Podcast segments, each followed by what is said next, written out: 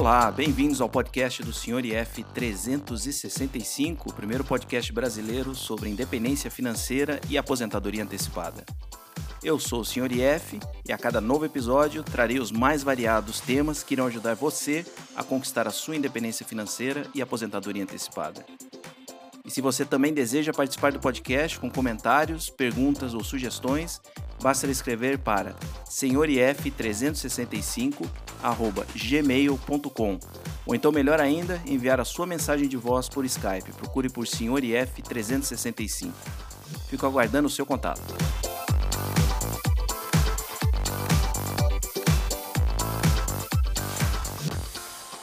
Quinta-feira, 16 de julho de 2020, está começando o episódio de número 43 do podcast do Sr. IF 365.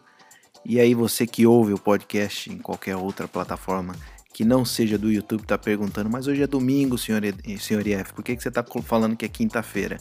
Já expliquei várias vezes que o podcast na quinta-feira sai para todo mundo que acompanha é, o canal lá no YouTube, o canal do podcast do Sr. IF, e aí depois é, no domingo é distribuído normalmente para todas as outras plataformas. Então você que quer ouvir em primeira mão o podcast do Sr. IF pode acessar o, o canal do YouTube do, do Sr. IF, basta procurar lá, procurar lá Sr. IF 365, você vai achar o canal de YouTube e toda quinta-feira, pelo menos eu estou conseguindo cumprir minha promessa, é, até o momento, então, desde que a plataforma, desde que o podcast foi parar lá no YouTube, eu estou conseguindo é, manter essa regularidade toda quinta-feira, postar um novo episódio. E caso você queira ouvir na sua plataforma preferida de podcast, no domingo esse mesmo episódio vai estar tá, vai tá disponível. Mas por enquanto, então, hoje é quinta-feira, 16 de julho, e começa o episódio número 43. É, conforme eu prometi na semana passada, é, tinha me chamado a atenção o número de, de, de ouvintes, é, obviamente brasileiros, mas que moram fora do país. É, a maioria absoluta é aqui do Brasil, porém me chamou a atenção que um, que um número grande aí de, de, de ouvintes moram no, no exterior. Isso me deu a ideia de falar um pouquinho da, da minha experiência morando fora, trabalhando fora, antes de conquistar a independência financeira dando uma rápida olhada nas estatísticas aqui do podcast, eu consigo ver que, fora o público brasileiro, a maior parte dos ouvintes é, lá no exterior se concentra no Japão. Eu não sei se isso é coincidência ou se porque tem muito brasileiro lá no Japão, é, mas enfim. É, eu lembro que em 22 de fevereiro eu conversei no podcast Papo Sugoi, que é um podcast japonês, mas que o apresentador é o brasileiro Rogério e a gente conversou obviamente sobre independência financeira, então talvez isso tenha trazido aí um público um público de brasileiros é, grande aqui para o podcast do Senhor IF, mas de qualquer forma tem tem todos os países aqui praticamente representados, ou seja, tem brasileiro em tudo que é lugar, e por isso então eu gostaria de compartilhar com vocês é, nesse episódio como é que foi a minha experiência de, de trabalhar lá fora. Mas antes, então, eu vou tocar um correio de voz aqui, que na verdade é o próprio Rogério do Papo Sugoi, deixou uma, uma mensagem bem legal. É, se você também quer deixar a sua mensagem, entre aí na descrição do episódio, tem um link lá para você deixar até aí um minuto de, de mensagem de voz e eu, eu passo aqui para a galera ouvir. Fala aí, Rogério. Fala, senhor IF, tudo bem? Aqui é o Rogério Mendes, diretamente do Japão. Cara, o seu podcast é sensacional. Cada episódio é, é uma verdadeira aula, pois é muito bom ouvir essas pessoas comuns, né, como a gente, que estão à procura da independência financeira ou que já alcançaram e passando os seus ensinamentos e os seus pensamentos, as suas ideias sobre esse tema muito importante. Que pena que não é ensinado na escola, né? Mas Ainda bem aí que tem um seu podcast aí para ajudar a gente também a, a traçar os nossos planos, baseado no aprendizado de outros que já conseguiram. Então, um forte abraço para você e parabéns pelo podcast. Tá aí o Rogério. Obrigado, Rogério, pela mensagem. Ficou até sem graça. Você falou, não tem nem só, só tem, só posso agradecer. Então, vou fazer igual o Roberto Carlos. Toda vez que você elogia ele, só dá risada. Dá risada aqui e agradecer, tá bom?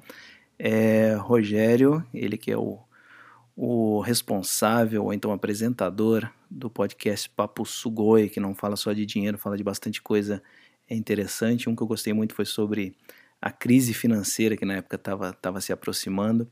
Uh, ele já comparava o que estava sendo feito no, no Japão e o que estava sendo feito aqui no Brasil. Foi um, foi um episódio que eu gostei bastante. É, quem tiver interesse, então, eu vou, vou deixar o, o link do, do podcast, ou então procura lá Papo Sugoi. É, vai achar então o podcast do Rogério. Obrigado, Rogério. Um abraço. É, na semana passada ainda eu recomendei que quem tivesse interesse de conhecer um pouco mais sobre a minha profissão, que foi o que me levou a morar fora do país, é, eu falei sobre ela no BPM Cast, no podcast do, do Buscando o Primeiro Milhão. É, vou deixar o link de novo aqui, vou deixar tanto o link do Papo Sugoi, como também o link do, do podcast do Buscando o Primeiro Milhão. É, quem não viu, ouviu ainda quiser ouvir, vai estar tá, vai tá disponível na descrição é, desse episódio. Mas enfim, eu falei basicamente da, da minha trajetória profissional lá para o Buscando o Primeiro Milhão, que foi o que desencadeou a minha ida é, para o exterior, como eu acredito que seja também o caso aí do, da maioria dos brasileiros que hoje moram, moram lá fora. Ninguém ninguém fica só rodando o mundo passeando. Basicamente foi todo mundo morar em outro, em outro país é, a trabalho é, muitos foram para países muito melhores que o Brasil, outros talvez nem tanto, mas eu tenho certeza que a maioria absoluta foi em busca de algo que não estava encontrando aqui, aqui no Brasil, seja segurança, seja dinheiro, é, qualquer outra coisa, realização profissional. É, e eu vou contar para vocês basicamente o que, que me, me levou, me motivou a ir trabalhar fora. Mas eu acho interessante que, que esse fascínio pela, vou chamar as coisas do estrangeiro, parece minha avó falando, as coisas do estrangeiro, surgiu quando eu ainda era criança. Obviamente, naquela época não tinha internet, é, o que a gente via do, do, do, exterior era basicamente o que passava na TV aberta, ou seja, praticamente nada, uh, com exceção daqueles aqueles seriados que passavam quando a gente era criança, mas a maioria era, era, era desenho, né? não te passava uh, uma ideia do que, do que acontecia lá fora. E eu não sei porque, desde criança, eu tinha um fascínio enorme é, por tudo que era, era de fora do Brasil. Era muita, obviamente, muita curiosidade, é, muita imaginação da minha parte, é, também alimentado pelos. Eu tinha uns vizinhos na minha rua, meus vizinhos de frente, a família deles era muito, muito mais rica que a minha e eles tinham condições de fazer viagens internacionais. Então eu lembro que eles iam, por exemplo, para Disney, aí voltavam com aqueles brinquedos que eu não podia nem imaginar que existiam é, dos Estados Unidos. Então acredito que eles, sei lá, iam por Orlando. Aí fazia o que é, o que é comum hoje para a maioria dos brasileiros, ou, até, ou era até então, com essa, antes da alta desse dólar, que segundo o nosso ministro da Economia até a faxineira ia duas, três vezes para Disney, né, conforme ele disse.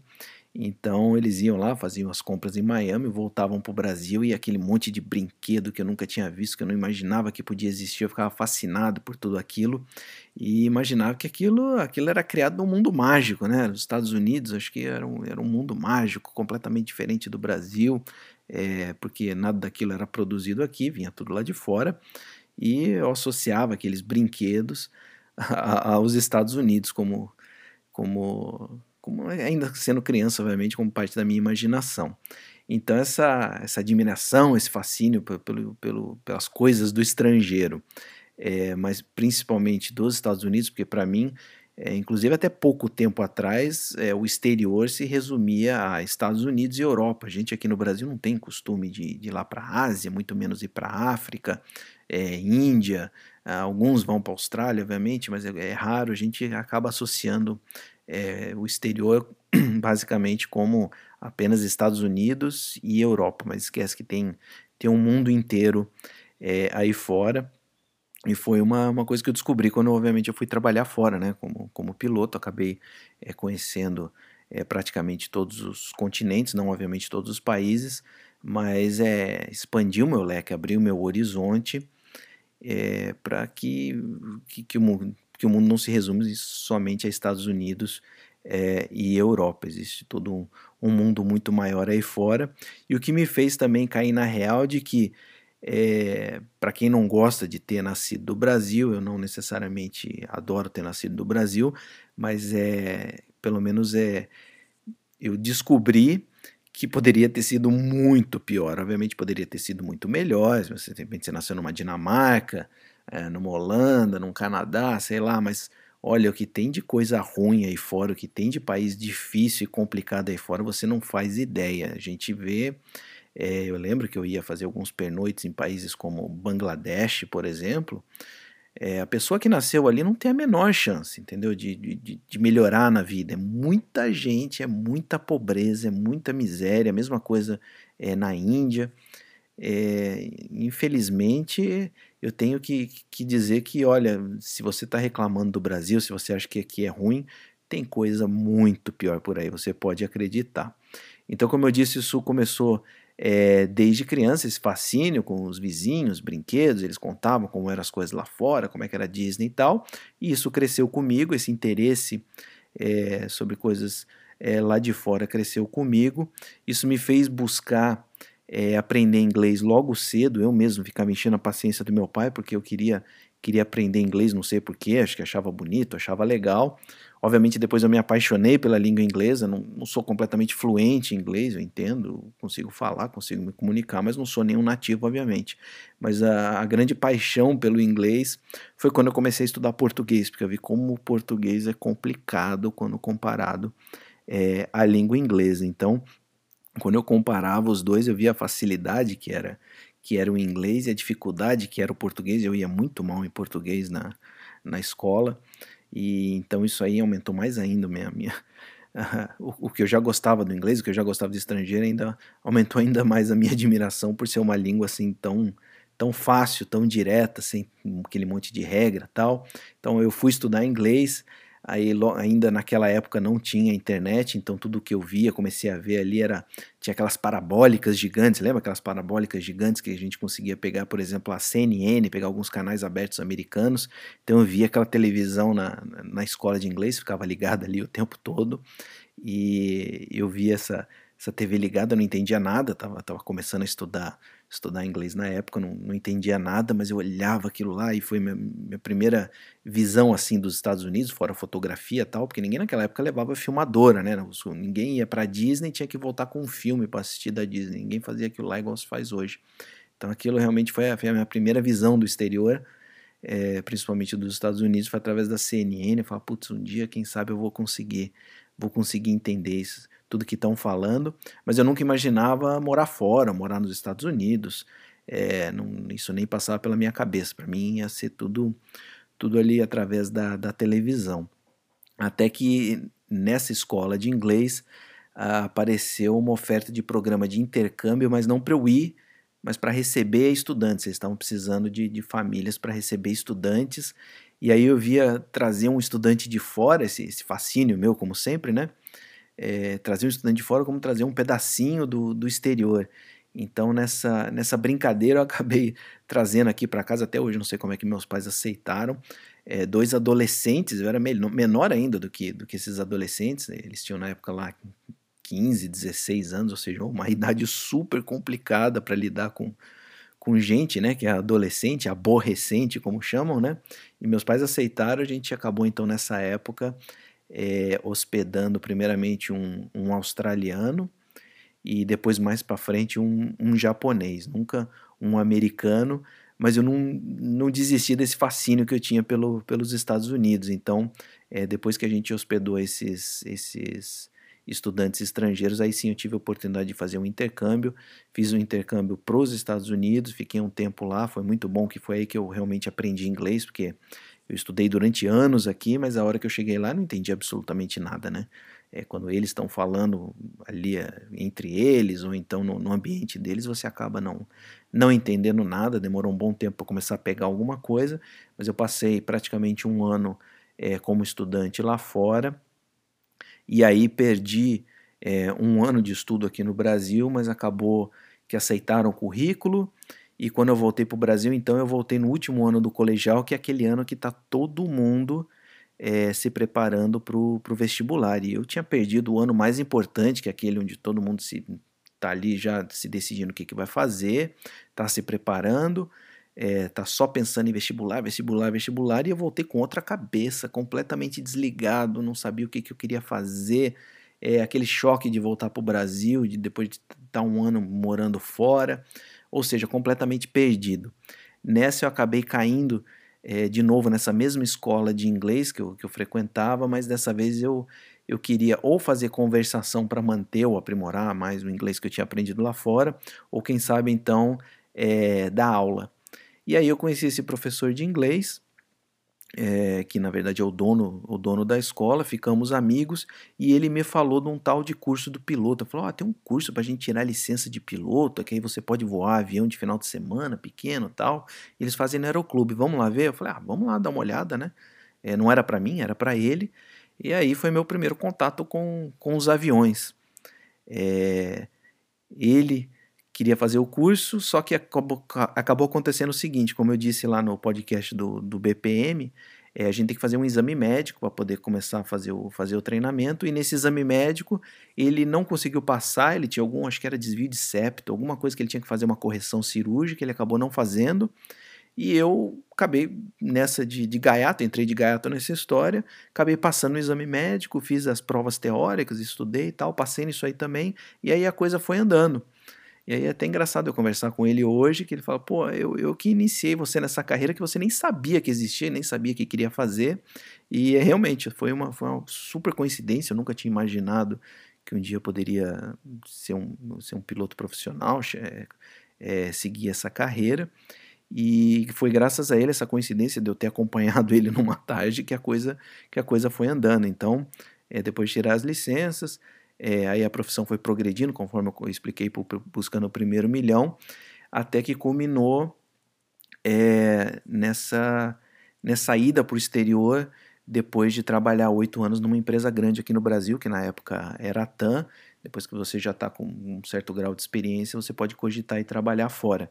Mas então, nesse, nesse período, que, que foi toda a minha carreira, praticamente, grande parte da minha carreira, é, a minha ida para o exterior resumia-se simplesmente a viagens de férias, de vez em quando, sempre que dava eu ia visitar, tem um, um irmão que mora no, na Europa, ou então fazia aquele, aquela ida do, do, do brasileiro que gosta de ir para os Estados Unidos, né? Ia lá para Disney, fazia aquelas coisas que eu sempre quis fazer quando criança, não podia, mas agora que eu estava trabalhando aqui no Brasil, é, eu conseguia finalmente fazer, fazer essas viagens. Mas então acabou culminando que lá em 2014, depois de de oito anos trabalhando na TAM, surgiu essa oportunidade de eu ir, de eu ir para uma, uma empresa aérea no, no exterior.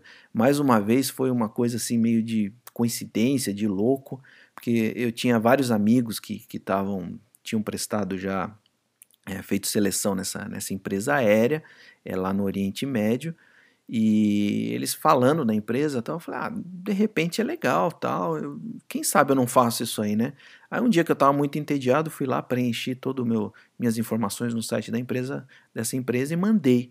Cara, deu uma semana, eles me já me ligaram, fizeram uma pequena entrevista por, por telefone e falaram, ah, quando é que você pode vir para cá? Eu falei, ah, não sei, eu vou, vou ver aqui, é, pode ser daqui a duas, três semanas? Ah, pode, então é, duas semanas depois eu estava embarcando lá para o Oriente Médio para fazer a seleção é, no país. Cheguei lá, sabe, vocês sabem como são, né? Quando você não está não tá com aquela pressão de alguma coisa que você quer muito, que você precisa, é, você está empregado, você está tá relaxado, é quando você você acaba dando o melhor de si, né? Porque quando a gente coloca pressão, então tá precisando, você tá, tá desempregado, tá precisando daquele emprego, acho que você tenta tão de maneira tão desesperada que passa uma má impressão, ou você fica nervoso, não sei o que, que acontece, mas eu estava tão relaxado que eu fiz a seleção, é, voltei, peguei o voo de volta lá, de lá para aqui para o Brasil, naquela época eram umas 12, 13, 13, 14 horas de voo aqui de, de volta para o Brasil, e assim que eu pousei, liguei o telefone aqui, pousou em Guarulhos, liguei o telefone, pim, chegou um e-mail dizendo que eu tinha passado, e que já era para começar a mandar a documentação inicial, porque estavam precisando com urgência tal, queria, queria que eu fosse. Ou seja, eu não sabia nem qual era o salário, eu não sabia qual era do país, obviamente eu tinha conseguido passar uma tarde lá, ver mais ou menos como é que era o país, mas foi basicamente assim, sem, sem planejamento, é, sem saber o que me esperava, sem saber quanto eu ia receber, obviamente acho que eu sabia que eu ia receber mais, alguns amigos falaram, ó, oh, eles pagam tanto tal, mas não, não tinha confirmação nenhuma, né, porque eles não, não tinham apresentado é, o pacote, nada, né? Então foi basicamente no, no susto que, que eu acabei, nem tinha informado meus pais que eu tinha ido fazer seleção, porque eu não, não queria colocar pressão também, não queria falar para ninguém. Aí quando eu voltei, falei, ó, passei na seleção ali, a TAN naquela época já estava começando a capengar, foi antes da, da, fusão com a, com a Lanchile, que acabou é, dando um fôlego extra financeiramente, agora a gente está vendo passar aperto de novo, né, por conta dessa crise, é, acho que dessa vez não é, não é culpa deles, é, mas enfim, a TAN já estava mal das pernas, eu falei, ó, oh, o negócio aqui tá esquisito tal, eu, eu vou lá ver qual é que é. Aí então pedi demissão na TAN, e sem saber o salário, sem saber como é que eram as coisas, embarquei e com aí um plano, vamos dizer assim, de, de 10 anos ficar, ficar fora do país. Eu tinha intenção de ficar 10 anos, é, depois que começou a surgir essa, essa, essa ideia de independência financeira, que era possível é, juntar dinheiro, colocar o dinheiro para trabalhar por você. É, aí eu decidi que ali era o lugar para eu, eu conquistar a independência financeira, porém é, a insatisfação com, com a minha saúde, a insatisfação com o estilo de vida me forçou a reduzir para um plano de oito anos e que acabou na realidade virando um plano de apenas cinco anos, que foi quando eu dei um basta, eu falei, não, eu não, não aguento mais, eu vou parar, é, essa renda que eu tenho hoje dá para dá viver confortavelmente, sem fazer extravagância, eu fico imaginando que se eu fic, tivesse ficado os 10 anos, hoje eu teria aí hoje não, né, mas daqui mais mais quatro, cinco anos, se eu não tivesse sido demitido nessa, nessa crise pela qual nós estamos passando, que provavelmente eu tenho quase certeza que eu teria sido demitido, estou infelizmente vendo amigos da minha turma, é, praticamente todos foram demitidos dessa empresa por conta da, da redução de custo, mas se eu tivesse continuado, ficado nessa empresa, é, pelo, pelos 10 anos que eu tinha planejado, talvez eu teria eu teria me aposentado com, com um valor bem maior, talvez uns 10 milhões de reais, alguma coisa assim, principalmente porque ganhando em dólar, talvez daria ainda mais, eu nem prefiro nem fazer essa conta, porque se não existe, o que interessa é o que a gente fez, mas se eu tivesse feito esse plano de 10 anos, provavelmente eu estaria aí numa, numa situação financeira muito mais confortável. E essa é, era a grande crítica de todo mundo quando eu saí, não só do pessoal que frequentava o blog, mas também os amigos próximos tal. Falar, cara, olha que você está abrindo mão, quantidade de dinheiro que você está abrindo mão é, por conta da independência financeira. Mas é, era um sonho meu, é, não me arrependo até hoje, não sei se vou me arrepender no futuro, com certeza tenho muita saudade do, do meu salário é, lá fora, mas é, foi uma experiência muito boa, crescimento profissional fantástico, é, não tenho praticamente nada a reclamar. Infelizmente a saúde não ajudou, talvez se eu tivesse com a saúde mais em dia, eu tivesse ficado mais tempo lá fora. É, mas uma coisa que eu, que eu notei é que, obviamente, é, as experiências de quem decide morar fora do Brasil são as mais variadas. Eu posso contar aqui a minha é, experiência, mas obviamente a experiência de você que está já fora do Brasil ouvindo, você que tem intenção de trabalhar fora, é, vai ser diferente. Não tem, não tem como ter, ter experiências iguais, principalmente considerando países diferentes. Só que uma coisa eu já notei que é certa. Obviamente, os lugares que são menos procurados vão ser os lugares mais rentáveis. Ou seja, se você quer ir morar na Europa, é, provavelmente você vai estar é, abrindo mão de dinheiro por qualidade de vida, ou seja, na Europa é um lugar que todo mundo quer morar, obviamente, não tem, não tem porquê, tem segurança, tem educação, tem um sistema, na maioria dos países, um sistema público é, de saúde é, aceitável, você não precisa ficar gastando dinheiro com, com plano de saúde particular, ou seja, Europa é todo mundo quer, mas aí eu pergunto, quem é que quer ir para a África? Quem é que quer ir para a Índia? é, quem é que quer ir para a China, que não é tão ruim, mas é completamente diferente.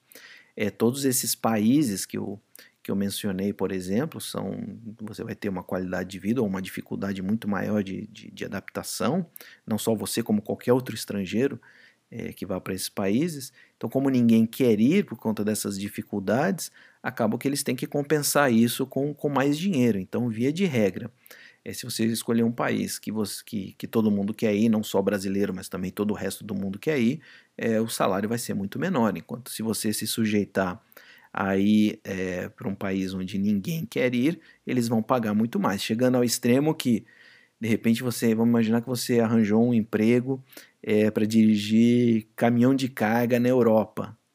Você iria?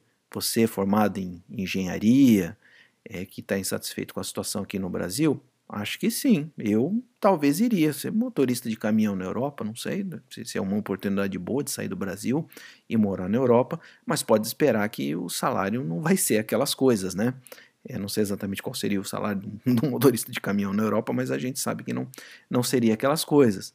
Agora imagina uma oportunidade de ser motorista de caminhão no Iraque, na Síria. Tem isso, pode acreditar, pode procurar aí. Tem, ele, tem, tem, tem na internet um monte de anúncio à procura de gente para fazer serviços é, para trabalhar em países como o Iraque, como, como a Síria, que tem um risco absurdo e, obviamente, eles vão pagar muito bem.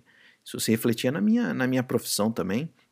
Eu vejo quanto eles pagam para pilotos que voam na Europa e quanto é que eles pagam para voar no Oriente Médio, chegando ao extremo de voar cargueiro no Iraque. Eu sei que, que, que tem também esse. Tinha uma na época, né, oferecendo esse emprego. Cara, era o dobro do que eu mesmo ia receber trabalhando fora é, do Brasil. Ou seja, é, quanto mais for o lugar que ninguém quer ir, mais vai ser maior vai ser o, o dinheiro que eles vão oferecer para você ir para lá. Então você pode, pode procurar aí na internet, é, vai acabar achando salários muito bons ali na, na China, por exemplo, apesar de ser um, um local é, muito bonito. Eu não sou muito fã da cultura para morar, vamos dizer assim, é muita agitação, é muito, muito prédio, a cultura é completamente diferente, a comida tal. Não seria um lugar que eu gostaria de morar, mas eu tenho amigos que ganhavam muito mais do que eu é, como pilotos indo para a China, porque nem, nem todo mundo quer ir para a China, nem todo mundo quer levar a família para ir morar na China. É, enquanto que pilotos que, que deram sorte de ter o passaporte europeu podem trabalhar na Europa, é, não fazem tanto dinheiro assim, mas é, tem, uma, tem uma qualidade de vida muito boa, mas não vão ganhar o que ganha um cara indo para a China. Então a primeira coisa a avaliar é se você tem a possibilidade de, de trabalhar fora, é se você vai querer ganhar muito dinheiro para conquistar a independência financeira ou se você quer se estabelecer é, num lugar que ofereça é, melhor qualidade de vida. Obviamente, é, o melhor dos dois mundos seria um meio termo, onde tem uma boa qualidade de vida e onde tem um salário muito bom que seja possível você conquistar a independência financeira.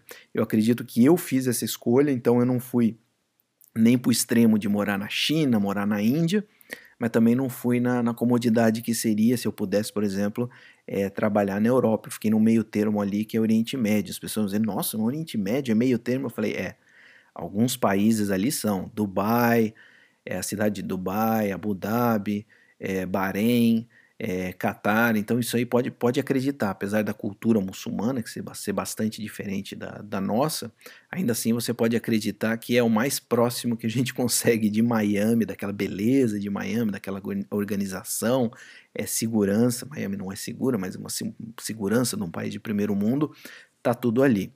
Eu tiraria dessa lista, por exemplo, a Arábia Saudita, que ali a galera é meio é meio tonha da cabeça por causa de, de religião. Ali é, eu, eu não curto muito países que executam gente em praça pública e a, a Arábia Saudita faz isso todo santo dia. Tem uma praça de execução onde eles pegam lá bandidos que foram condenados tal e, e executam em praça pública para todo mundo ver. Onde eu morava ali, eu, naquela parte do Oriente Médio que eu falei, né, Dubai, Abu Dhabi, Catar, Bahrein e tal, é, isso aí é inconcebível, isso não, não existe. Mas a Arábia Saudita, a galera lá é meio eu sei lá, tem um parafuso a menos na cabeça, a galera é meio louca. Então, o salário, obviamente, para quem for para a Arábia Saudita, é, vai ser muito maior do que esses outros países ali da mesma região é, que eu mencionei, mas é justamente por causa dessa, desse parafuso a menos que você vai ter que lidar com o pessoal de lá. E eu não curto muito é, países que, que têm pena de morte. É, não que eu seja contra a pena de morte para bandido, mas eu tenho medo deles errarem, e principalmente errar comigo. Eu lembro que cada vez que eu ia, eu ia para a Arábia Saudita, fazia um voo para a Arábia Saudita, é, tinha que preencher um formulário que tinha uma caveira de perigo, era uma caveira que tinha, explicando que ali é, aplicava-se pena de morte para tráfico de drogas, tinha uma, tinha uma lista de, de, coisas ali, né, que era pena de morte, então você já entra sendo ameaçado no país, então isso aí realmente eu não, não curtia, mas como, vocês, como eu falei para vocês, o, o, piloto que trabalhava lá na, na, na, Arábia Saudita ganhava muito mais do que eu que trabalhava ali do outro lado, que é, que é bem mais é, civilizado, vamos dizer assim. Então, é, isso tudo é, é, um pequeno exemplo da, das dificuldades que a gente tem em se adaptar a certas, certas culturas, e, e eu, como disse, basicamente isso aí vai refletir no que vai ser oferecido não só para você, mas para qualquer outro estrangeiro que vá trabalhar lá fora. Quanto pior as condições, ou pior o país, ou, ou, ou a cultura, vamos dizer assim, menos gente vai querer ir e vão conseguir faz, fazer mais dinheiro. Mas, é, como eu sempre digo, acho que todo mundo que tem condição de trabalhar fora deveria ir. É, não só pelo dinheiro, pela experiência, é, mas também para ver se realmente a grama é mais verde ali do outro lado. Porque tem gente que vai, viu que não gosta e volta muito mais satisfeito para o Brasil, porque é muito melhor do que ficar na insatisfação aqui e se imaginando é, morando lá fora e, e, vivendo essa frustração diária. Putz, ah, eu devia estar tá morando lá fora, eu odeio isso aqui. Então pode ser que seja muito bom, como foi o meu caso. É, em termos financeiros, não tem nem o que dizer, né? É, em cinco anos eu conquistei a independência financeira. É, eu ganhava lá fora, logo de cara, só por 100 dólares, eu ganhava quatro vezes mais do que eu ganhava aqui no, no Brasil. Então, trabalhando cinco anos lá, é, equivale a trabalhar 20 anos aqui no Brasil. Então, eu tenho muitos muitos amigos que falam: Ah, mas se eu for e não gostar, eu falei, cara, se você for e não gostar, fica 5 anos, equivale a 20 anos. Então você fica 5 anos lá, volta e fica 20 anos aqui no Brasil sem fazer nada, porque vai ser exatamente a mesma coisa. Aí você descobre o que, que você gosta, é, sei lá, medita, faz alguma coisa, mas é, eu não consigo realmente entender os colegas, principalmente os colegas de profissão que tem, tinham até então, agora nós estamos vivendo um momento bem difícil aí na, por conta da pandemia, mas até então tinha total possibilidade de, de trabalhar fora e insistia em ficar aqui no Brasil, quando você pode fazer a mesma coisa. Na verdade, é, é até mais fácil lá fora, a gente trabalhava menos lá fora, é, ganhando aí é, quatro, hoje deve estar até cinco, seis vezes mais por conta da, da alta do dólar. Eu lembro quando eu saí é, do Brasil, o dólar estava 2,60, 2,70, depois graças a, a Dilma chegou a 4,16, já era um absurdo, falava, nossa, 4,16, é, então, se já naquela época eu já, já ganhava quatro vezes mais, eu imagino hoje, se um colega de profissão meu saísse do país, estaria ganhando aí cinco, seis, sete vezes mais. Então, cara, fica cinco anos que vai equivaler a você ficar 20, 30, 35 anos é, fora do país. É, e aí você volta para cá e se não gostou, né, volta para cá e decide o que, que, vai, que, que vai fazer. É, então, eu acho que todo mundo que tiver oportunidade, sei lá, você que é engenheiro, médico, é, programador, não sei exatamente como andam as coisas, mas essas profissões que, que são meio que universais, é, mundo afora, eu acho que todo mundo deveria ir é, dar uma olhada lá fora, fica antenado no mercado. Agora, obviamente, não é o, não é o momento de fazer qualquer tipo de, de mudança de país, eu acho que nem é possível fazer isso, mas fica antenado nas oportunidades lá fora e aí decidir se você está indo atrás de dinheiro ou se você está indo atrás de, de qualidade de vida ou um meio termo. É o que acontece muito é que quem vai atrás só de qualidade de vida acaba indo com uma mentalidade de, de ficar lá em definitivo, enquanto que eu e os colegas que fomos aí para o Oriente Médio, que é um meio termo, então muito mais aqueles que foram, por exemplo, para a China, ninguém tem, ninguém tem, tem a intenção de ficar lá de maneira definitiva. A gente está lá para ganhar o nosso dinheirinho, alguns conquistar independência financeira igual a eu, outros fazerem um pé de meia, comprarem uma casa, não sei, cada um tem um, tem um objetivo diferente, mas eu tenho certeza que a maioria das pessoas, ou 100% dessas pessoas que vão para esses países aí que pagam melhor, que não são tão atrativos assim, não tem intenção de se, de se aposentar lá. Mesmo porque, no meu caso, por exemplo, uma vez que foi rompido o contrato de trabalho, uma vez que eu pedi demissão, eu tenho 15 dias para deixar o país. O meu visto é, de, é exclusivamente de trabalho. Nem se eu quisesse continuar morando lá no Oriente Médio, tivesse me apaixonado pelo lugar, é, eu poderia ficar. Uh, a exceção que eu disse que todo mundo deveria, né, olhar lá fora e trabalhar lá fora, quem tiver oportunidade, a exceção disso é quem não consegue é, levar a família. Eu acho que aquele, aquela pessoa que não conseguir levar a esposa é, e filhos é, não deveria estar olhando lá fora. Isso foi a única coisa até hoje que eu vi que inviabiliza completamente a pessoa morar por períodos prolongados lá fora. É, todos os meus amigos que foram, foram lá para o exterior, é, hoje ainda continuam lá, eu acho que eu fui o primeiro a sair de lá.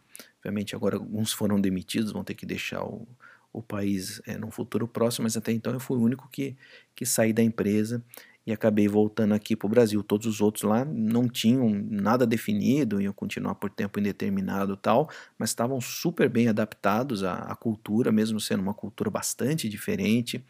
Uh, é aquilo que a gente vê mesmo, os locais usando aquelas, aqueles pijamas no, nos shoppings, aqueles mega shoppings luxuosos tal. O cara chega de Rolls Royce, Ferrari, é, tem, tem, tem para tudo que é gosto lá carro, né? E as mulheres todas cobertas.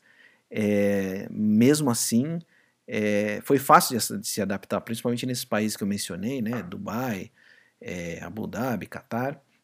É fácil de se, de se, adaptar porque praticamente toda a população ali é expatriada, acho que 90% é estrangeiro e 10% é a população local, é, principalmente em países como, como Catar, por exemplo, né?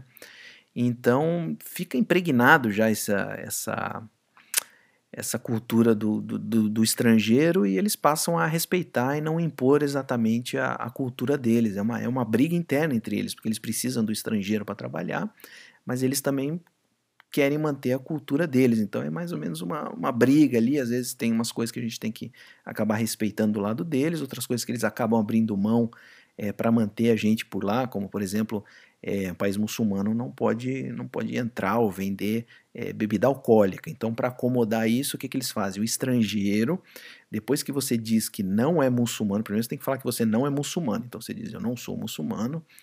É, aí você recebe uma licença que você tem um único lugar lá que pode comprar álcool. É uma, é uma mina de ouro, né? Porque 90% da população é estrangeira, um monte de britânico, europeu que bebe pra caramba, e tem um único lugar que pode é, vender álcool se você tiver a sua, a sua licença. É engraçado que essa licença é baseada no seu salário. Então, quanto maior o seu salário, mais álcool, maior é a sua cota para comprar álcool por mês. Uh, mas enfim, então eles fazem esse tipo de acomodação. Eu lembro que esse lugar também é, vendia carne de porco, porque carne de porco não é permitida também em países muçulmanos, então você não vai achar no Carrefour, por exemplo, mas você acha nesse lugar que vende bebida alcoólica. Então é o, chamam lá é o, é o lugar do pecado, onde a pessoa compra é, bebida alcoólica, compra porco, tal, etc. Então é, eles fazem essa, essas acomodações é, para o estrangeiro, para aquele expatriado, né, que vai, vai trabalhar lá. É, porém, como eu disse, apesar disso é sempre uma adaptação. Então eu acho que quase tudo ali é, é aceitável. Talvez você tenha que, que, que estudar um pouquinho melhor o país que você tem a intenção de ir mas para mim não tinha nada ali absurdo que, que me incomodavam. Tinha alguns, tinha alguns períodos um pouco mais difíceis ali, que tem o tal do, do Ramadã, que é um mês inteiro que eles ficam jejuando, é do nascer ao pôr do sol. Então, durante o dia, o muçulmano não, não consome nada, é, nem água. Então, eles não te forçam a fazer isso, obviamente, né? Ninguém pode forçar a jejuar, mas é proibido, por exemplo, comer na rua, é, é tudo fechado ali, então os estabelecimentos que vendem comida durante o dia ficam todos fechados, ficam só as lojas abertas e tal, então era um, era um mês bem chato, principalmente para mim, que, que era solteiro, tinha o costume de, de, de sair durante o dia para ir fazer minhas refeições fora, isso aí era, era bem chato, mas é só uma questão de, de adaptação, algumas coisas são mais curiosas que as outras tal, mas todo mundo acaba se adaptando, com exceção, como eu disse, se você não conseguir levar a família, porque aí a distância fica fica praticamente insuportável. Foi, foi o único colega que eu, que eu notei que não se adaptou é, ali do nosso grupo, né, que fomos, foi um grupo grande que foi lá trabalhar fora. Esse colega, infelizmente, não se adaptou ao, ao local justamente porque ele não levou família. É, ele era separado, obviamente não queria levar a ex-esposa, mas é, sentia muita falta dos filhos. Então eu acho que é, você não deve cogitar morar fora do, do, do, Brasil caso você não consiga levar a família, seja esposa, filhos, etc. Eu acho que isso aí é, é uma receita certa para o fracasso lá fora. Fora isso, acho muito interessante que todo mundo é, que tiver possibilidade é, viva essa experiência, nem que seja de forma é, só para matar essa curiosidade, que não seja de forma definitiva. É, Métodos de imigração, eu não, não posso falar muito, mas eu, eu recomendo que seja sempre é, da maneira mais legal possível. ou seja, você encontra um emprego lá fora e essa empresa vai lidar com os trâmites, você já vai com, com um visto de trabalho, é, mesmo porque no país que eu trabalhava não existia esse negócio de entrar como turista e ficar lá e encontrar um emprego. Não, nem podiam fazer entrevista com, com turistas. Você está com visto de turista, nem entrevista para emprego é, eles permitem fazer. É tudo muito bem controlado, você já chega lá com, com o visto de entrada como como trabalhador, é um negócio bem, bem organizado, e como eu disse uma vez que você perdeu o emprego, já vai embora, então tem essa, tem essa insegurança. Então, é, eu acho legal que todo mundo siga por esse caminho, em vez de, de ir lá na loucura, de, de, chegar no país e, ah, quando eu chegar lá eu vejo como é que eu faço, eu me vira, vai com, vai com certo dinheiro no bolso, é, corre-se o grande risco do dinheiro acabar e você não encontrou um emprego. Em muitos países, como eu disse, principalmente nesse que eu fui trabalhar, é, nem podia fazer isso. Eu lembro que uma vez apareceu um casal de brasileiros na, na loucura né, nesse país. Eu não sei porque que eles inventaram de ir para esse, esse país. É, mais comumente o pessoal vai para os Estados Unidos, Europa, vai como turista e depois procura emprego, mas eles inventaram de ir para o Oriente Médio. É, eu acho que ele foi demitido da Petrobras, e, esse rapaz, né? Ele foi demitido da Petrobras e achou que ali no Oriente Médio, teria, como tem muito petróleo, tem muita empresa petrolífera, ele poderia chegar lá e arranjar um emprego. Só que ele esqueceu de que um, um aluguel naquela região não sai por menos de 8 mil reais por mês. É isso mesmo que você ouviu, um lugar, uma, um estúdio pequenininho, nada, sem, sem quarto ali, só um estúdio custa 8 mil reais por mês de aluguel, é, é absurdo. Então ele se meteu na maior furada do mundo, porque o dinheiro que ele trouxe, que ele já estava desempregado, o dinheiro que ele trouxe mal dava para ele passar um mês, o visto dele já estava tava estourando, e lá é levado muito a sério esse negócio de, de, de visto, de extrapolar, né, estadia em função do visto que você tá, ou seja, ele se colocou no mato sem cachorro, sem dinheiro para ficar em, em um local decente com a família, e, e, o visto extrapolando, aí ele tinha que comprar uma passagem aérea para sair do país e voltar, ou seja, foi um, foi uma, foi uma cagada. O cara realmente foi, foi, foi muito inocente é, cair numa dessa. Então, como eu disse para vocês, hoje com a internet fica praticamente. É, você não tem desculpa para cair numa furada dessas igual ele caiu. Procura na internet, é, vê os países que você tem interesse em trabalhar, na sua profissão tal. Eu tenho certeza que você vai encontrar aí bastante, bastante informação. E conforme eu já, já falei, o aluguel, por exemplo, lá era coisa de, de 8 mil reais um, um estúdio pequenininho. O apartamento que eu ficava, o aluguel era, eu, eu procurei lá quanto é que, quanto é que eles cobrar, quanto é que cobrava ali naquele condomínio que eu ficava. Era um apartamento de três quartos, uma sala, dois banheiros e um, uma cozinha. Não era nada espetacular, era pequenininho, era na verdade horrível mas eles alugavam aquele apartamento por 17 mil reais. É isso mesmo que você viu, o preço era 17 mil reais. Aí por que, que eu estou falando isso?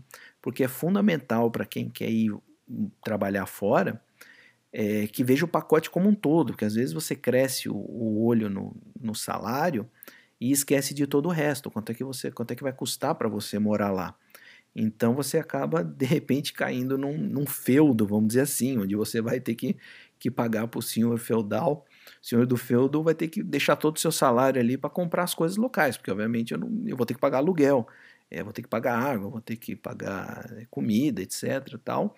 Então, se não tiver um pacote ao redor disso, é muito importante você comparar o custo de vida com o que você vai ganhar, porque você praticamente, é, se você bobear, se, se você não prestar atenção nisso aí, você vai, vai trocar, ou na melhor das hipóteses, 6 por meia dúzia, ou seja, vai ganhar a mesma coisa lá fora do que ganha aqui no Brasil, ou seja, vai sobrar a mesma coisa lá fora do que sobra aqui no Brasil, apesar de você estar tá ganhando mais lá fora, mas o custo de vida é, subiu e você não está, por exemplo, fazendo nenhuma extravagância. Então, você, na melhor das hipóteses, trocou por 6 por meia dúzia, ou então vai pagar para trabalhar. Eu sei que, é, devido a essa crise, eu tenho um colega em Dubai que está com esse problema. Eles cortaram todos os voos, não está tendo voo, então o piloto recebe por, por, tem um salário fixo, mas também tem hora de voo. Então aconteceu uma série de cortes, primeiro vários cortes salariais, aí 50%, 70% no salário, e a pessoa não está trabalhando. Está em casa recebendo, por exemplo, o que a gente chama de salário básico, sem receber a parte variável, que é aquela que, quando você efetivamente está voando, está produzindo. e ele está tendo que arcar com aluguel, com a escola dos filhos, ou seja, ele está pagando para trabalhar num lugar que nem queria estar. O pessoal pode achar que Dubai é muito legal, tal, é legalzinho para passear, tal, mas morar é outra história. Então o cara caiu nessa, infelizmente, de que tá, tá pagando para trabalhar, tá tentando sair dessa. Eu sei que eles andaram demitindo aí um monte de um monte de, de gente na empresa e não demitiram ele. E ele queria ser demitido, porque ele queria sair dessa situação. Foi lá pedir para ser demitido, trocar com o lugar de alguém que queira ficar tal. Falar: não, não, não pode, a lista já está feita, vai ser feita desse jeito, você fica aí, ou você pede demissão. E aí ele não quer pedir demissão, porque tem uma série de benefícios tal. A história é mais complicada, mas basicamente caiu nessa. Então o que eu quero dizer é extremamente importante que você veja o pacote como um todo. É, no meu caso, foi um, um, presente dos céus essa empresa, porque eu entrei numa época que não só estavam faltando tripulantes, como eu disse, meu processo de contratação foi muito, foi muito mais rápido do que o normal para um, um negócio complicado como esse, que é sair de um país e trabalhar em outro, mas também como estavam precisando de muita gente, os benefícios estavam aumentando, então foi me oferecido um pacote muito legal, mas quando eu estava lá ainda melhorou ainda mais esse pacote, mas basicamente eu não gastava nada. A empresa me dava moradia, ou seja, eu não tinha que arcar com aluguel, que vocês já viram que era absurdo, né? 18 mil reais por um 17 mil reais para um, um apartamento pequenininho. Eu não precisava pagar saúde, tinha auxílio para transporte, parecia político, parecia coisa de, de senador da república. E aí o que, que eu fiz? Eu, eu acabei ficando com aquele salário todo para mim, porque, mais uma, é um país livre de imposto, você não paga imposto lá. Acredite se quiser, o que vem no seu olerite ali é a grana que vai ser depositada na sua conta. Então, o que você produziu é seu. O governo, não me pergunte por quê, isso eu acredito que não vai durar para sempre, principalmente por, após esse momento que nós estamos vivendo. Uma hora acredito que eles vão taxar nesse país, mas era um país que não tinha imposto sobre nada, não tinha imposto é, sobre gasolina, sobre comida, não tinha imposto sobre eletrônicos importados. Então, o é, que, que era interessante? É, as coisas eram importadas dos Estados Unidos, e aí quando você via o preço que era vendido lá sem imposto e o preço nos Estados Unidos com imposto, que a gente tem países, tem estados, né, que é, nos Estados Unidos os impostos são por estados, é, acaba, acaba ficando mais barato comprar lá do que comprar nos Estados Unidos. E olha que é difícil achar um lugar que venda coisas mais baratas do, do que os Estados Unidos, né? Então, Olha esse pacote, tudo pago, o salário era todo meu sem imposto, tudo que eu precisava arcar era comida e diversão. Diversão que era mais difícil, né? Quando você está num país muçulmano, é, diversão é, é uma coisa bem difícil, já vou, já vou adiantar para vocês.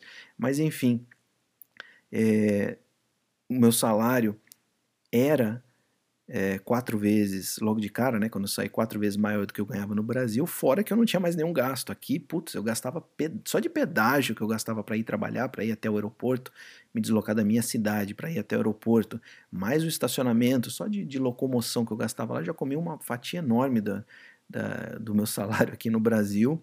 E aí tinha que ter é, plano de saúde, Obviamente tinha que pagar aluguel, depois eu construí minha casa, tal, mas tinha que de forma ou de outra pagar moradia, tal. Eu me vi então morando nesse país que eu não, não pagava absolutamente nada, ou seja, aquele salário ali era todo meu. E foi aí então que em cinco anos eu acabei conquistando a, a independência financeira, como eu digo, na, sempre eu digo na, na força bruta, né? Porque conforme eu, eu, eu escrevi lá no meu, nas minhas perguntas frequentes, o, o senhor IF não é nenhum gênio da, das finanças, não é que eu sem investir muito bem, e aí eu consegui criar esse patrimônio com investimentos. Não, foi simplesmente morando fora. É, dei, dei, a sorte, vamos dizer assim, porque eu nem sabia que era assim, né? Mas fui morar num país que não se pagava imposto, é, é, ganhar em dólar tal. Tudo isso se somou para em cinco anos eu conseguir juntar é, esse patrimônio que hoje me, me permite viver de renda. E falando em imposto, essa é a pergunta que mais chegou até hoje no meu e-mail desde que eu comecei a escrever o blog, que eu falei que eu, que eu morava, morava, morava no exterior tal. Então, essa é com certeza a pergunta que mais chegou para mim até hoje. Como é que você fazia com os investimentos ou impostos enquanto é, morando fora? Como é que você investia aqui no Brasil é, morando fora? É, mais recentemente, o último e-mail que eu recebi aqui foi do Vitor. Vitor, eu já, já conversei com ele semana passada, falei que ia, ia responder para ele aqui no Brasil. O Vitor também mora fora, como muitos dos ouvintes que estão ouvindo esse podcast, e tal, e ele tem a mesma dúvida que muitos, muitos têm. Eu morando fora, como é que eu faço? Como é que investe no Brasil? Como é que deixa de investir e tal? É, como é que faz com o imposto de renda? E eu já vou, já vou dizendo que, primeiro, é um assunto completamente nebuloso, infelizmente, porque é, tem dois órgãos aqui no Brasil que estariam cuidando disso. Um é a Receita temida, a Receita Federal, e o segundo é o Banco Central, que a gente usa só para fazer reclamação de instituição financeira, mas eles também são os responsáveis por criar algumas normas aí é, que engloba o, o cidadão brasileiro é, não residente. É, basicamente, todo mundo sabe o certo, o que, que deve ser feito, então todo, todo cidadão brasileiro que vai sair em definitivo é, do Brasil tem que comunicar a sua saída é, para a Receita Federal, faz uma comunicação de, de saída definitiva, como é que eles chamam lá, né? E a partir desse momento, então, você passa a ser não residente é, no Brasil. É, logo de cara, então, você está desobrigado a pagar imposto sobre, sobre rendimentos aqui, né? O imposto é, sobre o seu salário. Então isso é extremamente importante fazer essa saída definitiva, porque, por exemplo, se, como no meu caso, eu fui trabalhar num país onde não tem, não tem imposto, né, sobre, sobre rendimentos. E aí, se eu não fizesse a saída definitiva, teoricamente, esse aumento de patrimônio que eu, que eu teria por conta do meu trabalho lá fora é, seria tributado é, aqui no Brasil. Então, primeira, Primeira pergunta que me foi feita: você fez a saída definitiva? Sim, faça a saída definitiva, mesmo porque, é, do ponto de vista da Receita Federal, não tem, não tem porquê é, não fazer essa saída definitiva. Então, uma vez que você fez a saída definitiva, é, você não tem mais que, que pagar imposto sobre rendimentos lá fora e também está teoricamente desobrigado a entregar a declaração de, de imposto de renda, ajuste anual. É, eu digo teoricamente porque aconteceu alguns casos aí da pessoa mesmo estando lá fora, mesmo tendo feito a saída definitiva, acabou tendo que apresentar aí é, declaração de imposto de renda. É, eu já explico mais para frente o que, que aconteceu. Então, uma vez que você fez a saída definitiva, sua situação com a Receita Federal está resolvida, você não vai precisar entregar, entregar mais declaração de, de de imposto e seu CPF, se você for consultar no base da Receita, com, permanece ali na situação é, legalizado, sem, sem nenhuma pendência, mesmo você não entregando sucessivas é, declarações é, de imposto de renda. O problema começa do lado do Banco Central. Uma coisa é a Receita Federal, outra coisa são as normas do Banco Central.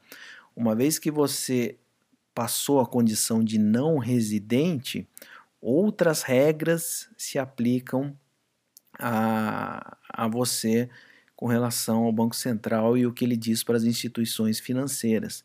É, basicamente, você precisa ser tratado como não não residente, existe um código para isso, um sistema para isso, etc., que nenhuma instituição no Brasil quer fazer. Alguns pequenos bancos, alguns, acho que dois ou três bancos fazem isso aí, mas a maioria não quer lidar com isso, que é uma baita de uma papelada, eles têm que informar coisas diferentes que estão no sistema deles, as corretoras teriam que é, tributar você de maneira é, diferenciada, é, até com vantagens por você ser ser não residente, você ser um, um investidor estrangeiro, por exemplo. Então, o Brasil oferece aí algumas, é, algumas vantagens é, para o investidor estrangeiro que você poderia é, também ter essas mesmas vantagens sendo é, um investidor não residente. Mas aí isso se torna tão complicado que ninguém quer fazer. E quem faz cobra uma, uma taxa exorbitante, por exemplo, para manter uma conta corrente aberta.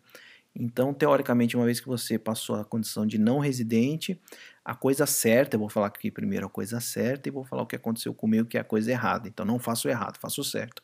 O certo é, você se tornou não residente, você saiu, fez a comunicação para a Receita Federal, é, você tem que encerrar suas contas aqui, você tem que encerrar todas as suas posições de investimento ou abrir uma conta de não residente. Aí, uma vez abrindo uma conta de não residente em um banco, aí você tem acesso a investimentos maravilhosos do tipo caderneta de poupança, CDBs daquele banco, ou então é, previdência privada daquele banco. Ou seja, você está limitado basicamente a esses três excelentes, essas três excelentes opções de, de investimento. Você não pode abrir conta em corretora, é, você não pode investir em ações, etc. Tudo, que, tudo isso que você faz hoje, basicamente, se você já tem e saiu, você teria que liquidar essas posições. Então, essa é a maneira correta de se fazer, porque não conseguem criar uma normativa é, decente para o brasileiro que quer ir trabalhar fora,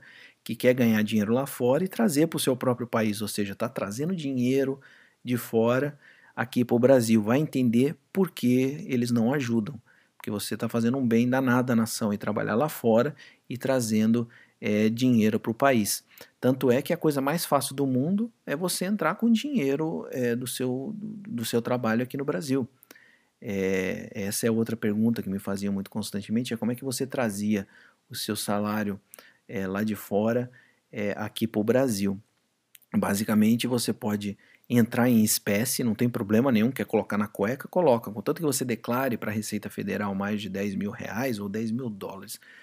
Ah, agora me fugiu. Eu acho que é 10 mil reais. Vocês vão ter que olhar isso aí. Sei que é 10 mil dinheiros, vamos dizer assim, é, acima disso, você é obrigado a declarar para a Receita Federal e se não declarar e eles acharem, esse dinheiro é apreendido.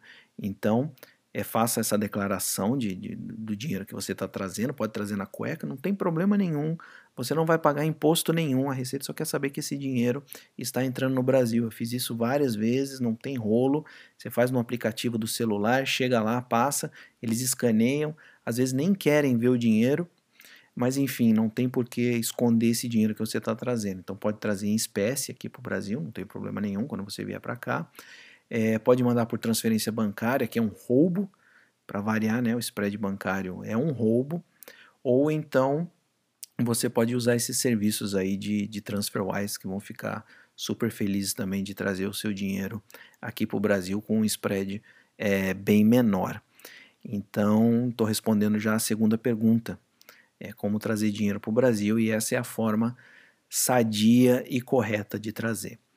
É, dito então o que é o correto, que é você fazer a saída definitiva, você encerrar suas posições aqui no Brasil, fechar as suas contas bancárias e se quiser trazer dinheiro para cá, vai trazer da maneira correta. Aí vai o senhor IF e falar o que, que, o que eu fazia, porque era inviável. Vamos, vamos convenhamos comigo que encerrar todas as posições aqui no Brasil por causa dessa babaquice é, é completamente inviável e, também é completamente inviável pagar 700 reais de taxa bancária para manter uma conta corrente é, de não residente. Então o que acontece, aconteceu comigo e acontece com a maioria absoluta de quem é, saiu do país é faz a saída definitiva e fica na moita, não fala nada para o banco é, já me disseram que alguns bancos é, receberam uma lista da Receita Federal de quem fez saída definitiva. Não foi nem banco, desculpa. É, algumas corretoras receberam lista de quem fez saída definitiva e forçaram a encerrar as posições. Não sei se isso é verdade. Não conheço nenhum caso entre nenhum dos meus amigos que moram moram lá fora. Até hoje eu não ouvi acontecer isso com, com ninguém. Mas, é, enfim, foi o que eu fiz. Eu fiz a saída definitiva é, não encerrei posição nenhuma e continuei mandando é, dinheiro aqui para o Brasil e investindo, ou seja, é, talvez teria sido até melhor se tivessem falado para mim, não, você não vai poder investir no Brasil, é, encerre suas posições. Hoje eu teria todo o meu patrimônio é, no exterior como eu gostaria, né? Não estaria que tá tá passando por isso que nós estamos passando hoje, essa desvalorização do real tal, mas na época parecia o plano perfeito, ou seja, o, o dólar da Dilma batendo lá em 4,16, a bolsa aqui, a maior crise de todos os tempos, ou seja, estava fazendo um negócio da China, que era com, ganhando em dólar, investindo no Brasil com a bolsa é, batendo recorde de baixa por causa da crise financeira. Eu achei a hora que o Bolsonaro entrar, ninguém mais segura o senhor IF. Esse dólar vai despencar, né? Conforme falava aí, faz arminha que o dólar despenca, né? O pessoal gosta de tirar sarro dos, dos bolsomínios fazendo arminha, o dólar despenca e a bolsa vai subir feito louco. Obviamente a pandemia não foi, não foi culpa dele, a bolsa até já voltou a subir e tal, mas infelizmente o, o dólar alto parece que é o, é o plano aí do nosso ministro da Economia. É, mas já vai ter gente brava comigo de novo, tá vendo? Não, não, não aguento falar mal, não falar mal do governo, né? Meu, meu, começa a sangrar meus dedos quando eu estou escrevendo alguma coisa do governo aqui. Tem que falar mal, então começa, começa a morder a língua aqui, mas não consigo. Já vai ter gente reclamando de novo que eu tô, tô falando mal do governo. É, mas enfim. Então, é, eu mantive tudo aberto aqui, continuei mandando dinheiro para o Brasil. É, fiz outra coisa errada, vou confessar aqui. Eu mandava dinheiro trocando, uh, fazendo câmbio paralelo com os amigos, ou seja, eu tenho muitos amigos que, que precisavam de dólar aqui no Brasil, seja para viajar ou para qualquer outra coisa, e eu trocava para eles, ou seja, eu dava o dólar para eles e eles me pagavam em reais. Isso aí é câmbio paralelo. Imagino que no país que tem lei para tudo, isso aí não seja é, exatamente legal. Então não faça isso, faça com TransferWise, a diferença nem é muito grande. É, utilize o serviço do, por exemplo, TransferWise, é, tem uns outros aí que eu esqueci o nome, mas esse serviço de, de, de transferência é muito melhor do que fazer diretamente é, para o banco. E assim eu fiz ao longo desses cinco anos que eu fiquei fora, nunca tive problema nenhum, de tempos em tempos eu checava minha situação junto à Receita Federal, é, continuava meu CPF é, de forma, estava lá, aparecia CPF regular, é, não tive problema nenhum, esse ano fiz a minha declaração de entrada, que nada mais é do que fazer uma declaração é, de imposto de renda praticamente do zero. Você lista todos os seus bens, tudo que você listou ali antes de, de 2019 era o que você já tinha, que você acumulou lá fora e talvez você tenha feito alguma transação, ou seja, no meu caso, tenha feito alguma transação no ano de 2019, coloco lá e fiz a reentrada sem problema nenhum. É, alguns cuidados que eu tomei é, sendo não residente e mantendo meus investimentos aqui no Brasil. Eu paguei todos os meus impostos que não eram retidos na fonte. Ou seja, é, não precisei me preocupar com tesouro direto, por exemplo, isso é retido na fonte. É, outros uh, dividendos, é, dividendos ainda não são tributáveis, obviamente, mas os outros é, que são juros sobre capital próprio, né, já é retido, tudo que é retido ali foi já retido na fonte e algumas operações que eu fiz com FIIs e ações, eu recolhi imposto como se eu fosse é, residente aqui no Brasil. Que na verdade eu estou recolhendo mais imposto do que é devido. Como eu disse, existe uma tributação diferenciada para não residente que teoricamente eu poderia tirar vantagem, mas é que a coisa já complica demais. Essa tributação diferenciada, na verdade, é feita para grandes investidores ou então para empresas que querem investir no Brasil. Você, como pessoa física, é, não vai conseguir lidar com isso, entendeu? Aí vai criar mais rolo ainda. Então, acabei pagando mais imposto do que devido, mas eu também estava numa condição assim não muito é, regular aos olhos do, do Banco Central. Mas quanto à Receita Federal, que é o, que é o grande é, medo de todo mundo, é, eu continuei pagando normalmente para não ter problema na, lá na frente. Então, se em algum momento eles quiserem me multar por qualquer coisa que seja, a multa na Receita Federal é sempre em função do imposto devido. Não tem imposto devido nenhum ali, porque eu paguei é, tudo direitinho. O aluguel que eu recebi aqui no Brasil era pago, então tá tudo pago, entendeu? Guarda DARF.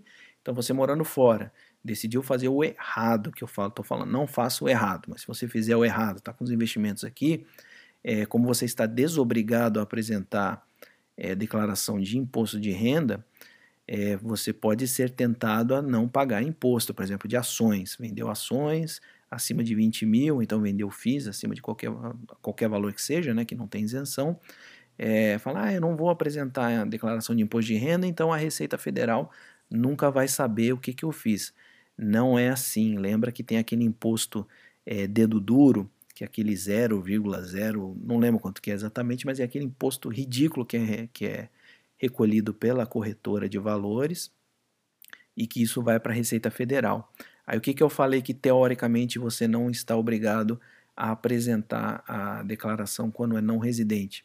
Aconteceu de, por causa desse imposto, mesmo a pessoa recolhendo os impostos devidos, ou então por conta de rendimento, seja lá o que for, você operou no mercado acionário, lembra que tem uma regra, independente dos seus rendimentos, você como residente no Brasil, né? Independente dos seus rendimentos, é, se você operou no mercado de ações, no mercado de renda variável, você é obrigado a apresentar declaração de imposto de renda. Aí bate lá na receita que você é não residente e que você operou no mercado é, de renda variável. Quando isso bate lá, é, para a Receita Federal fala, não, essa pessoa aqui tem que apresentar a declaração de IR, mesmo você não tendo imposto devido nenhum, por exemplo, você recolheu seus impostos, você teria que ter apresentado declaração de, de imposto de renda. Aí a pessoa fica na dúvida, pô, mas eu era não residente, eu não tenho que apresentar a declaração. É, mas aí você caiu naquela de que você teria porque você operou renda variável. Hoje, a Receita não liga se você é não residente e está operando no mercado variável. Isso aí é competência do Banco Central, que também não fiscaliza, não orienta, não cria normativas, ou seja, só fala que não pode e basicamente fica por isso mesmo. Então, o que acontece, como eu disse, é 99,9999% dos brasileiros que estão lá fora. Acredito que você que investe no Brasil e está me ouvindo aqui é, também faz isso, ou seja, você manteve seus investimentos aqui. É, o que eles fazem é eles continuam operando normalmente, é, recolha o seu imposto, mas pode cair então na situação de que bateu lá na receita e o seu CPF é, se torna é, em situação irregular. Vai hoje lá no site da, da Receita e checa o seu CPF, talvez ele esteja é, em situação irregular por causa disso. Aconteceu com alguns amigos meus que estavam residindo no exterior, quando foi checar o CPF, estava é, em situação irregular e aí ele foi procurar, foi atrás, foi lá na Receita quando ele veio aqui no Brasil, ou então agora, por causa da pandemia, eles estão respondendo é, e-mail, é, descobriu então que a situação irregular é justamente por conta disso. Ele operou na renda variável, ele recolheu os impostos devidos, porém bateu lá e ele não apresentou a declaração de imposto de renda. Aí o que, que ele fez? Fez uma declaração de imposto de renda, colocou tudo direitinho, o que, que ele não tem, o que, que ele não tem, e colocou também os impostos que foram pagos e duas, três semanas depois o, o CPF dele foi liberado de novo para forma regular, sem perder a condição de não residente. É importante vocês verem que é, as pessoas associam que, ah, se eu fiz declaração de imposto de renda, eu virei residente de novo. Não é isso. É, mais uma vez, essas maravilhas da, da lei, eu adoro lei, né? Que é uma coisa super vaga. Se você for, for ler ali quais são os requisitos para a pessoa ser considerada não residente ou ser considerada a voltar é, a ser residente, é basicamente você sair do Brasil em caráter definitivo ou voltar ao Brasil em caráter definitivo. O que, que isso quer dizer? Eu não sei entendeu? É de caráter definitivo, com intenção definitiva, é, ou seja, é uma coisa extremamente subjetiva e não tem nada a ver com declaração de imposto de renda. Então, é, se você está com o seu CPF irregular, ou então se você quiser fazer mesmo, vai lá e faz a sua declaração de imposto de renda, mesmo é, não sendo residente.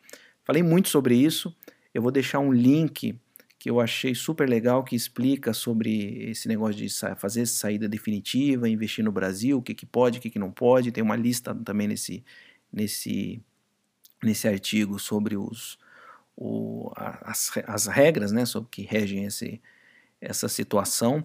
Então, vou deixar esse link para vocês aqui. É, o Vitor também que me perguntou, espero ter respondido as suas perguntas, mas dá uma entrada nesse link também, dá uma lida lá é bastante interessante, mas infelizmente é uma coisa extremamente nebulosa, extremamente mal é, regulamentada, é praticamente torna inviável você fazer a coisa da maneira correta. Então fica aí minha sugestão para vocês aí evitarem fazer o que, que é errado. O senhor IF não, não deveria ter feito isso. Ah, não sei quais poderiam ser as consequências se tivesse dado um, um chabu no meio do caminho. Felizmente eu me livrei disso aí, deu tudo certo, meu dinheiro está aqui no Brasil. Não sei se é felizmente, né? Mas vou falar felizmente. Está aqui no Brasil, está investido, paguei todos os meus impostos direitinho, ninguém pode vir me encher a paciência. E hoje eu já sou um feliz residente é, desse país aqui chamado Brasil. Por último, a hora de voltar, quando é que chegou a hora de voltar ao país? Então você foi lá, é, trabalhou fora, viu como é que é, ganhou experiência, cresceu profissionalmente e cansou, quer voltar. Qual é o momento para voltar? Bom, podem ter vários gatilhos ali. Eu acho que é importante dizer que a lua de mel tem um, tem um prazo de validade. Então, quando você vai primeiro para o exterior ali, você fala: putz, aqui é o meu lugar.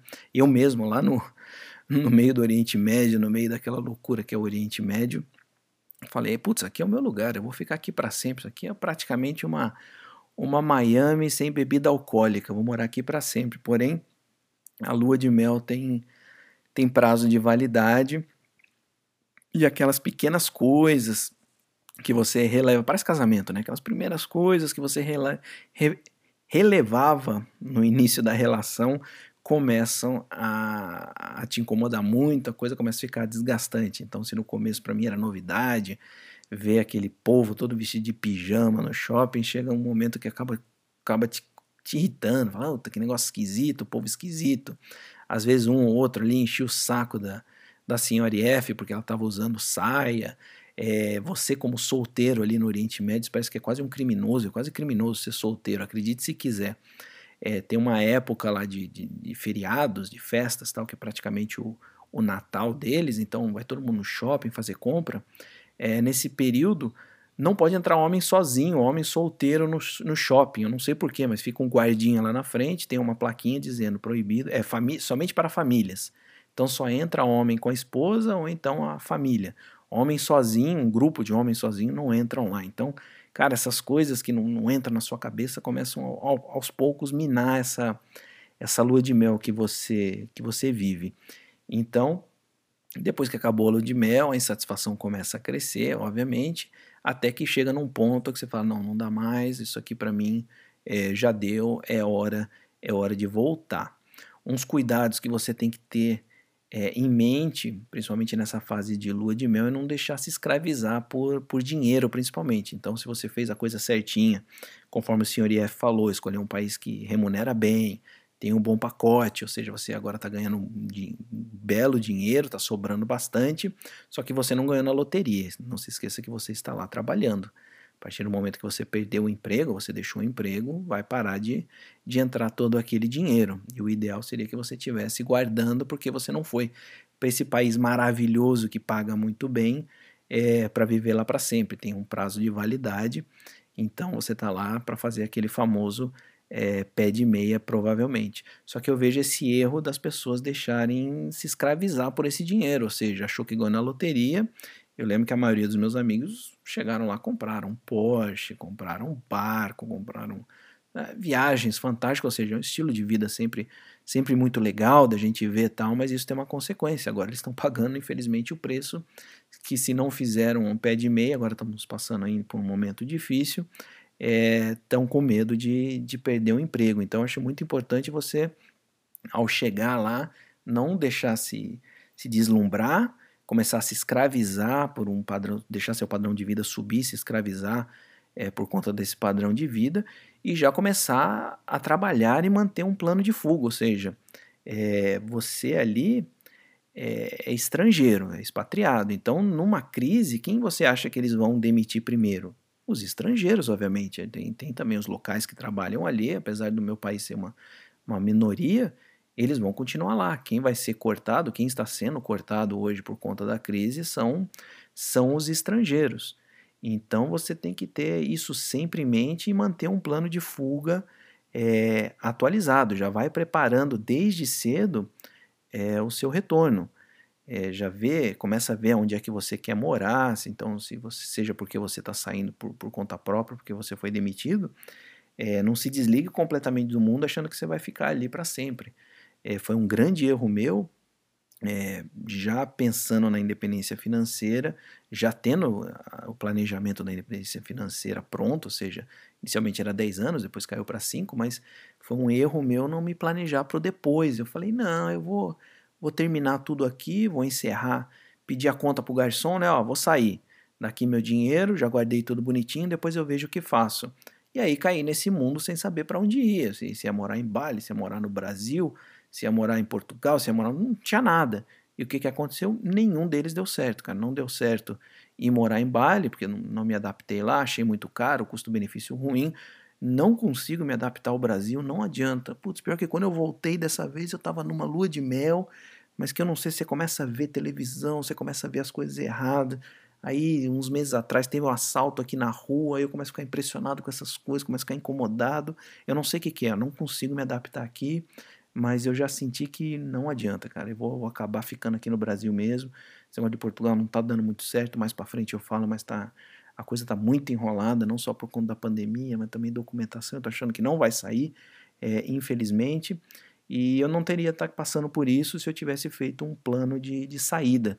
Mesmo porque eu já sabia quando eu queria sair, eu tinha data para sair. Pô, nada me impedia de eu ter, sei lá, comprado uma casa em algum lugar, ou já ter tenha visto um, um, país que eu queria já, já, já morar, ou mesmo aqui no Brasil, ou seja, eu poderia ter deixado a coisa é, mais bem preparada.